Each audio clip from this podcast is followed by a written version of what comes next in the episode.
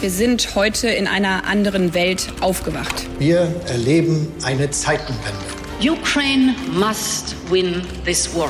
Gas ist von nun an ein knappes Gut. Weil Krise ist, halte ich an der Schuldenbremse fest.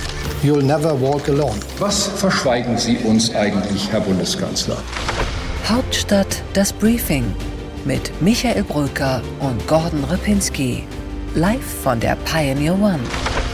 Freitag, der 18. November, Hauptstadt-Podcast unter ungewöhnlichen Umständen. Einen schönen guten Tag, lieber Gordon. Guten Tag, lieber Michael. Wo erwische ich dich? In einem Studenten-Apartment-Hotel in der Lobby mit einem Handy von der liebenswürdigen Mitarbeiterin Sophie im linken Ohr und meinem eigenen Handy am rechten Ohr, um diesen Podcast aufzuzeichnen. Ich bin nämlich gestrandet in Bielefeld. Ja, so ist das Leben. Schwierigste Aufnahmebedingungen. Ich bin ehrlich gesagt gerade heute Morgen gelandet von der Asienreise des Bundeskanzlers. G20 äh, in Bali stand auf dem Programm, aber wir finden nicht zusammen. Das macht mich ein bisschen traurig. Wie viele Stunden bist du eigentlich geflogen am Stück? Äh, das war jetzt eine sehr lange Rückreise, muss man sagen, die sich auch dann am Abflug nochmal verzögert hat in Bali. Und zwar, weil der A340 der Luftwaffe, das aktuell äh, beste Flugzeug, was es gibt, nicht die ganze Distanz von Bali bis nach Berlin schafft ohne Tankstop. Das heißt, wir sind balinesischer Zeit am Mittwochabend losgeflogen. Das war Mittwochmittag in Deutschland und äh, sind dann in Abu Dhabi zum äh, Zwischenlanden gestoppt, haben dann aufgetankt. Da gab es dann nochmal Hintergrundgespräch mit dem Bundeskanzler und dann sind wir weitergeflogen. Zweite Nachtschicht, zweiter Nachtflug, wenn man so will, auf diesem Rückflug dann äh, nach Berlin und da sind wir heute Morgen gelandet. Also es war schon ziemlich lang. Das war insgesamt 20 Stunden Reisezeit. Eigentlich so ungefähr, wie man tatsächlich auch Linie nach Indonesien fliegen würde. 20 Stunden und dann 24 Stunden Aufenthalt vor Ort. Das ist ja so ein bisschen die neue Logik dieser äh, großen internationalen Reisen der Bundeskanzler. Ich frage mich, wie fit ist eigentlich ein Olaf Scholz, wenn er dann die 19 wichtigsten Staatschefs trifft und selber so einen Flug hinter sich hat? Ja, es ist die Logik. Andererseits muss man auch sagen, diese Reise war sogar verhältnismäßig lang. Wir waren ja insgesamt fünf Nächte unterwegs. Zwei davon waren wir in der Luft, äh, Hinflug, Rückflug. Dazwischen eine Nacht äh, in Vietnam und zwei Nächte tatsächlich in Bali. Das war für äh, Bundeskanzler Scholz und auch vorher Merkel Verhältnisse ja geradezu, äh, dass man sich an die Zeitzone gewöhnt. Äh, insofern glaube ich, war er tatsächlich sogar halbwegs fit. Es gab diesen einen Moment in der zweiten Nacht in Bali, wo die News dann kam, dass es eben diesen Raketenvorfall in Ostpolen gegeben hat. Da musste Scholz dann in der Tat relativ früh wieder hoch, wurde geweckt äh, und äh, musste dann eben gleich in die Krisensitzung. Also man sollte nicht allzu zart beseitet sein. Andererseits muss man sagen, im Gegensatz zu uns Journalisten hat er ja immerhin ein Bett im Flugzeug. Also äh, das wird schon irgendwie gehen. Liebe Zuhörerinnen und Zuhörer, keine Sorge, wir kommen gleich zu den Inhalten dieses doch beeindruckenden G20-Gipfels. Vorher aber nochmal die Frage, bei Merkel hat man ja immer gesagt, dass sie, sie hat es glaube ich auch selber mal gesagt, dass sie kamelartige äh, Eigenschaften hat und nur wenig Schlaf braucht. Wie, ist denn diese, die Verfassung von Olaf Scholz, wie viel Schlaf braucht er? Erzählt der ab und zu mal so was Persönliches auf so einer Reise oder gar nicht? Das lässt er wenig durchblicken. Also ich fand äh, ein ganz interessantes Muster, äh, das ich glaube entdeckt zu haben, nämlich einen Abend gab es in Vietnam, da hat er sich dann noch zu uns an die Hotelbar gestellt, also richtig ein verabredeter Termin, wenn man so will, Delegationsabend.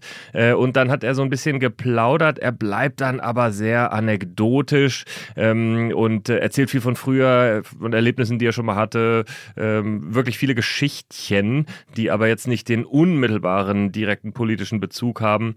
Äh, das stellt so eine Art Nähe her, aber wenn es dann um so kleine Details geht, äh, wie viel schläft er oder auch ähm, zum Beispiel äh, gab es die Frage, wie ist es eigentlich mit seiner Tasche, die er ja seit langer Zeit mit sich äh, trägt, dann ja, dann kommt oftmals irgendwie nicht so die, die Antwort, die einem wirklich weiterhilft. Also er, er wirklich, er hat einen Panzer um sich herum, den legt er dann auch nicht ab diszipliniert, aber nicht ganz so diszipliniert wie Angela Merkel. Mit der konnte man immerhin ja dann mal abends auch mal ein paar Weinchen trinken. Gönnt der sich auch mal einen Schluck Alkohol oder macht er das gar nicht? Ja, doch, doch, der, das macht er schon, aber äh, sehr überschaubar. Und ähm, bei Merkel fand ich schon, war es nochmal ein bisschen unterschiedlich. Ja? Also nach außen waren beide sehr ähnlich. Äh, aber nach innen ist Scholz noch vorsichtiger mit dem, was er dann auch ähm, erzählt, wenn die Kamera aus ist. Äh, und zwar, weil er weiß, dass es in irgendeiner Weise weitergetragen wird. Ich gebe jetzt mal ein Beispiel. Er wurde im Hintergrund darauf angesprochen, was er vor den Kameras zu der Begegnung mit Sergei Lavrov gesagt hat, nämlich, dass der ihm äh, zwei Sätze zugeworfen habe. Aber zum Beispiel, das will er dann auch, wenn die Kameras aus sind, nicht weiter präzisieren, denn er fürchtet, dass man es dann liest irgendwo und dann wiederum ein Lavrov das äh, mitbekommt. Das ist tatsächlich nicht ganz unrealistisch und der dann wiederum denkt, ach, der Scholz, der plaudert aus unseren Gesprächen. Also insofern hält er sich da dann wirklich äh, sehr viel bedeckter, noch bedeckter, als ich es äh, bei Angela Merkel erlebt habe. Gut, Gordon, dann lass uns mal reingehen in die inhaltliche Analyse. Mein äh, Zug hat 75 Minuten Verspätung und ich äh, habe jetzt hier noch 30 Minuten Zeit. Wir beide können jetzt mal schön analysieren, wie die neue Weltordnung dieser G20 am Ende vielleicht doch wieder in, in eine neue Balance gekommen ist. Ich freue mich drauf. Lass uns mal in den Deep Dive gehen.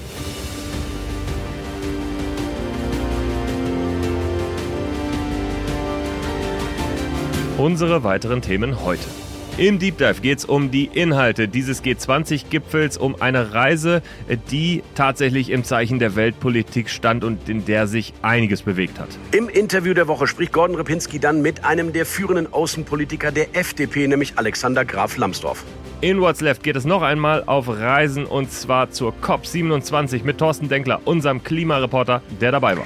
Bei What's Right spreche ich mit dem Chef der deutsch-arabischen Parlamentariergruppe, dem CDU-Politiker Christoph Ploss, über die WM in Katar und warum er einen Boykott nicht ganz so sinnvoll findet. In unserem inoffiziellen Fußball-Podcast, Hauptstadt der Podcast, geht es auch bei What's Next um ein Fußballspiel und zwar um das womöglich spannendste Fußballspiel in diesem Winter, äh, das äh, nämlich Michael Brücker und ich unter anderem auch bestreiten werden. Auch dabei ist die wunderbare, fantastische Verena Pauster und mit ihr haben wir darüber geredet. Ein Satz zu, das kürzeste Interview der gesamten Bundesrepublik. Heute mit Aladin El Mafalani, Soziologe, Hochschullehrer und Experte für Integration.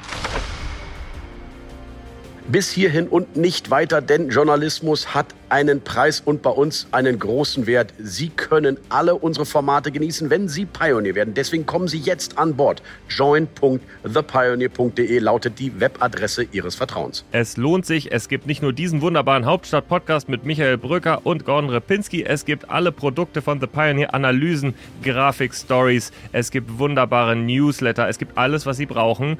Und es gibt wirklich tiefen Journalismus, kritischen Journalismus, unabhängigen Journalismus. Also noch einmal join.thepioneer.de. Probieren Sie es aus. Wenn es Ihnen nicht gefällt, dürfen Sie es auch monatlich wieder kündigen. Hauptstadt das Briefing mit Michael Bröker und Gordon Ripinski.